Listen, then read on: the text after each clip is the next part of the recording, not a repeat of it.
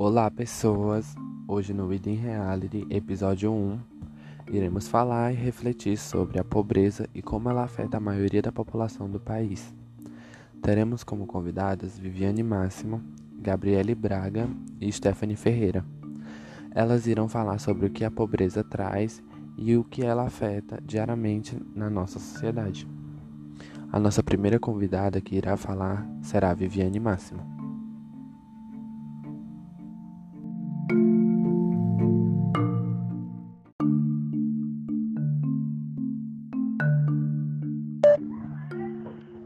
Olá, boa tarde a todos. Eu me chamo Viviane é, e eu vim abordar sobre o assunto sobre o desemprego aqui em Fortaleza e também no Ceará.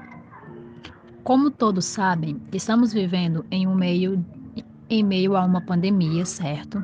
Que afetou a vida de muitos familiares, de, de muitas famílias aqui no Ceará.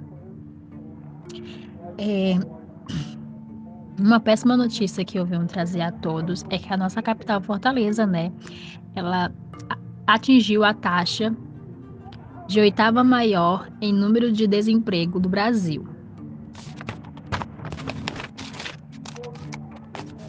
É, a pandemia teve é, e causou um grande impacto na nossa sociedade. É, tanto que alguns amigos meus, né, é, tiveram que se virar nos 30, assim, né, como a gente fala, para enfrentar essa onda de desemprego que estamos passando. Né? Devido à situação que estamos passando de pandemia, está afetando muito nossas economias e empregos. É, de acordo com o IBGE, o Ceará bateu o recorde de 15,1 um desempregados, né? Três a cada cinco cearenses perderam renda com a pandemia. Por isso que teve o auxílio emergencial, mas mesmo assim é, não teve como suprir todas as nossas necessidades. Né? Várias pessoas tendo que encontrar maneiras de aumentar a renda, é, com vendas autônomas, pois não possuem emprego, né? Os, os famosos empregos autônomos. É, temos que se virar como a gente pode, né? Porque o desemprego está muito grande, principalmente para pessoas que não têm experiência no mercado de trabalho. É, porque o, o mercado de trabalho hoje exige muito, né? E se antes estava difícil para a gente conseguir emprego, hoje em dia, no meio de uma pandemia, está muito mais difícil. Por quê? porque em meio a essa pandemia, muitas empresas tiveram que despachar muitos empregados porque não tiveram renda suficiente para pagar os seus salários. Não tiveram renda suficiente para pagar o salário deles. Mas aí tiveram que cortar gastos e, e o gasto que eles tiveram que cortar foram algumas pessoas é, da equipe. E isso teve afeto a várias famílias que perdeu o emprego, perdeu a renda e às vezes era uma única pessoa que trabalhava para sustentar uma mulher e três filhos. E no ano de 2020 teve que se sustentar com auxílio, com auxílio emergencial de 600 reais. Né? E esse ano tendo que se sustentar com 250 reais. Né? 250 reais, nem a metade. Né? É, a palavra Desemprego é uma palavra muito forte depois que a gente cria 18 anos, porque é uma responsabilidade muito grande. Porque depois que a gente cria 18 anos, eu posso me chamar de desempregada, né? Eu posso me chamar de desempregada porque eu tenho uma responsabilidade maior de conseguir um emprego, porque eu vou querer isso, eu vou querer aquilo, né? E eu preciso de um emprego para me ter uma renda, para me ter como comprar essas coisas, né?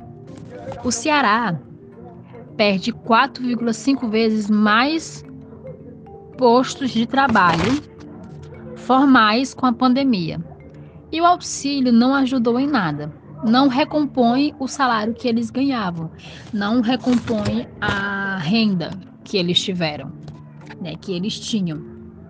Porque literalmente. Nessa época de pandemia, eu tô muito pegando na parte de pandemia porque essa pandemia afetou muito, muito, muitas empresas, muitas pessoas tiveram que fechar os seus comércios, né? Alguns que não trabalhavam com delivery tiveram que fazer, né? Tiveram que se adaptar para não perderem os empregos, né? Para não perderem suas vagas de emprego e ficarem desempregados como pessoas desocupadas, é, tiveram que se virar, tipo, ah, eu perdi meu emprego, mas eu vou vender isso, eu vou, eu vou vender aquilo, para me tentar conseguir uma renda, né? Então, gente, é, falar de desemprego é, uma, é, muito importante no mundo, no mundo de hoje, não. Na situação que a gente está vivendo hoje em dia, que é em meio a uma pandemia, né?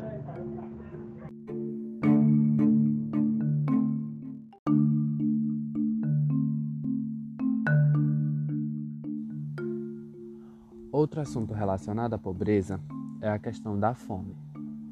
Quando falamos da fome, não estamos falando daquela vontade ou desejo que você sente em comer na hora do almoço ou do jantar. Esse tópico está relacionado à falta de comida disponível ou na impossibilidade de ter acesso ou recursos de conseguir alimentos.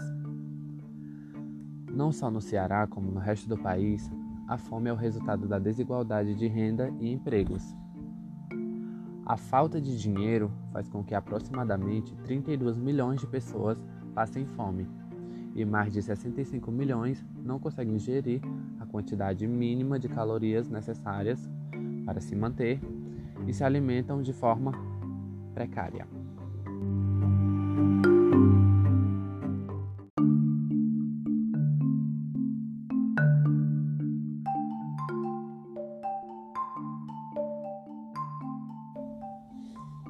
Esses números que foram citados nem levam em conta o que aconteceu com o fim do auxílio emergencial em janeiro. Nos últimos três meses, a situação da fome ficou ainda mais precária, por conta da redução do auxílio, que de 600 reais caiu para 300 e depois criaram uma nova rodada com mais uma redução, agora de 150 a 300 reais, com duração de até quatro meses.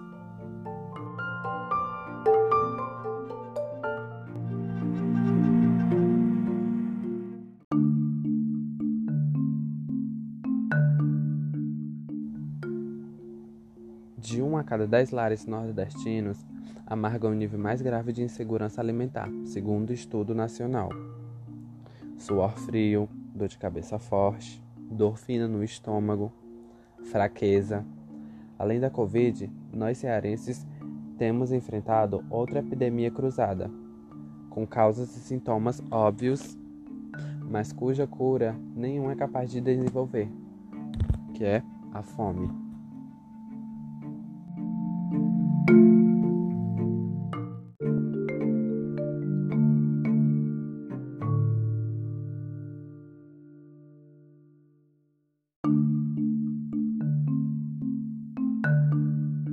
Apertava a barriga para amenizar a dor.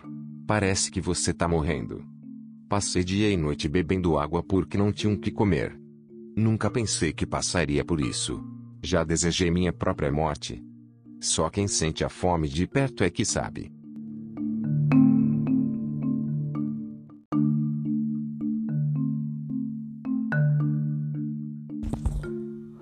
O desabafo cru e desesperador é da Vanusa da Silva, cuidadora de idosos, desempregada desde o início da pandemia. Moradora do bairro Álvaro Wayne, periferia de Fortaleza.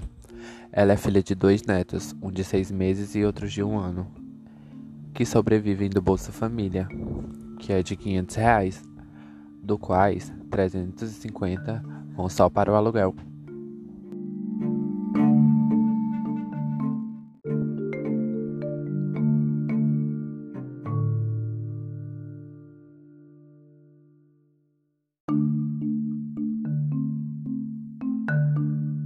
Tem dia que a minha mistura é a fome. Só como um ovo ou carne quando a vizinha dá. Um dia ela se admirou porque eu tava comendo arroz com laranja. A gente passa sem comer. Criança não. Ou compra o leite ou compra a comida.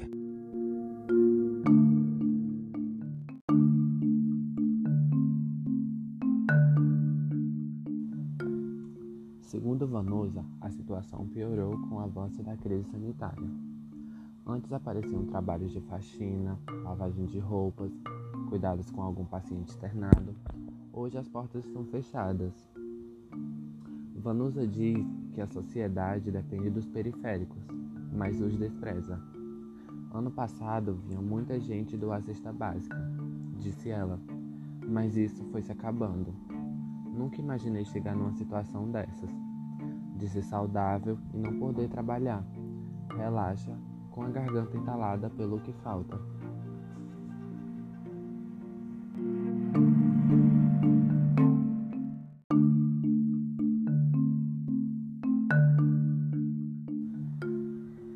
Bem, gente, como vocês puderam ver, várias pessoas, várias famílias, várias comunidades são assim, que nem a Vanusa, que se tem fome, que sentem desejo de trabalhar, que tem saúde para trabalhar e não conseguem. Tipo, acordar sem ter a certeza do café no copo, do pão, sem saber se vem só o arroz, só o feijão, ou se um dia de sorte vem um miúdo no almoço, se se sobrar para janta ou se é, será a última refeição do dia. Se a última refeição do dia for água com açúcar ou nada. Essa é a realidade de milhares de famílias do Ceará, infelizmente.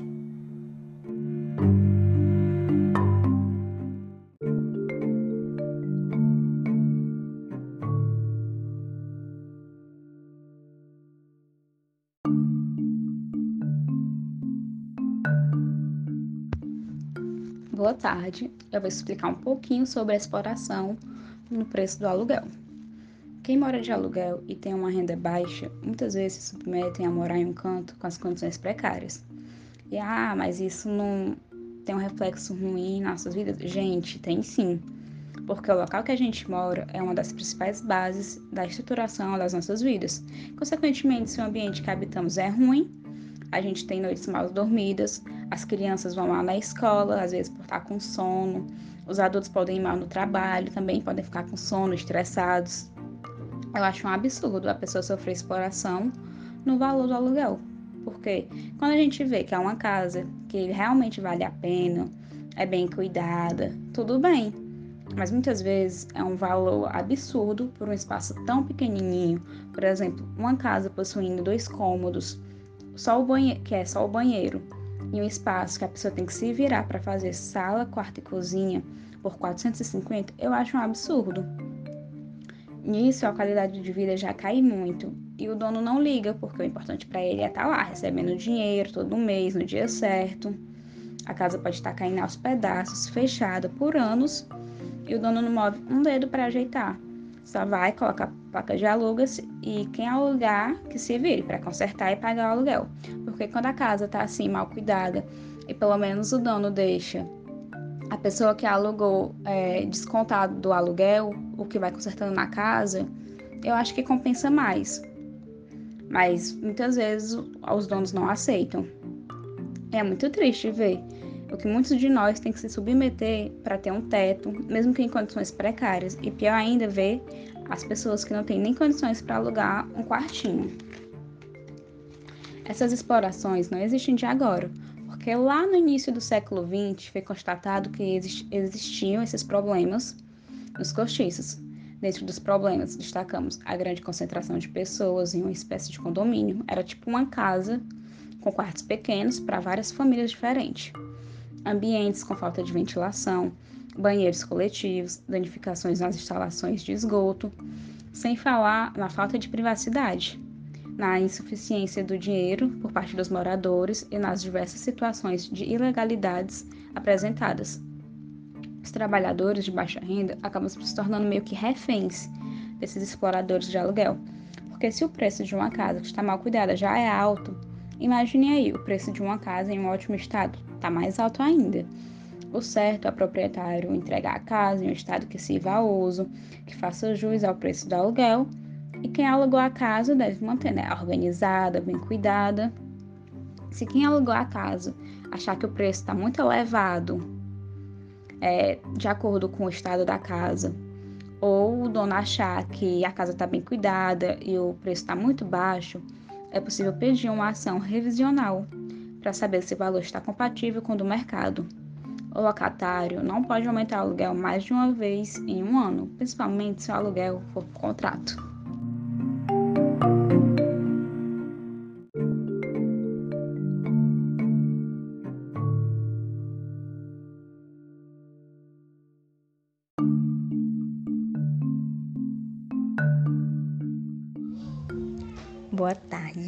Me chamo Stephanie e vou abordar o tema é, moradia.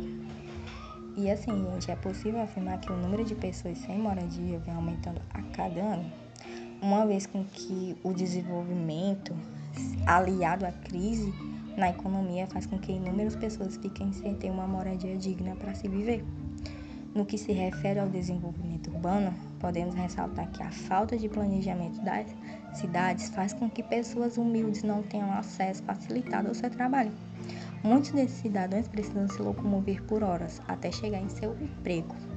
Um exemplo de tais condições, visto que seus habitantes não conseguem moradias próximas de seus empregos mesmo, com novas construções sendo entregues a cada ano, Podemos dizer que a crise econômica que o nosso país vem passando só agrava o problema de moradia, já que as pessoas estão perdendo seus empregos e, com isso, perdendo suas casas por não conseguirem, na maioria das vezes, pagar o alto valor do aluguel.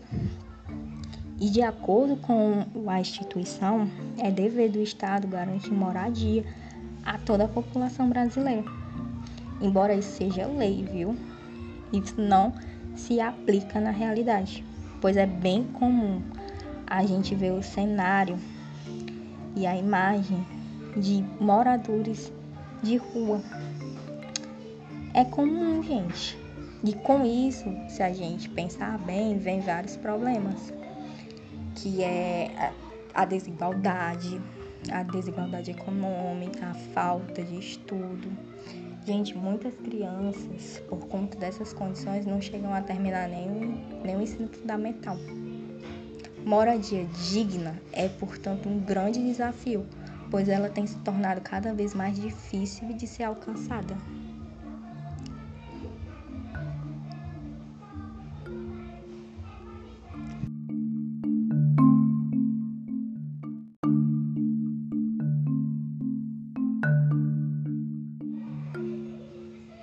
Nas áreas urbanas, onde vivem as famílias pobres, geralmente são desprovidas de escolas, postos de saúde, principalmente as demais infraestruturas. Em primeiro, é, é notável que a Constituição assegura o a direito à moradia para todos os cidadãos. Mas apesar disso, falta bastante o acolhimento a essas pessoas. A história econômica brasileira apresenta fatos relativos que mostram a dificuldade que o país enfrenta e que a obra prejudica, prejudica os habitantes, deixando muitos sem ter onde morar.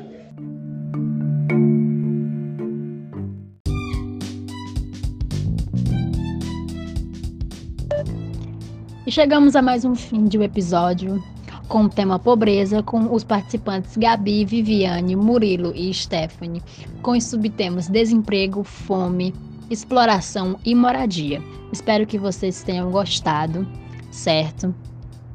Do nosso assunto. Espero que cada um dos nossos participantes tenham tirado suas dúvidas, certo? E boa tarde para todos e tenham um ótimo dia. Tchau! Até a próxima!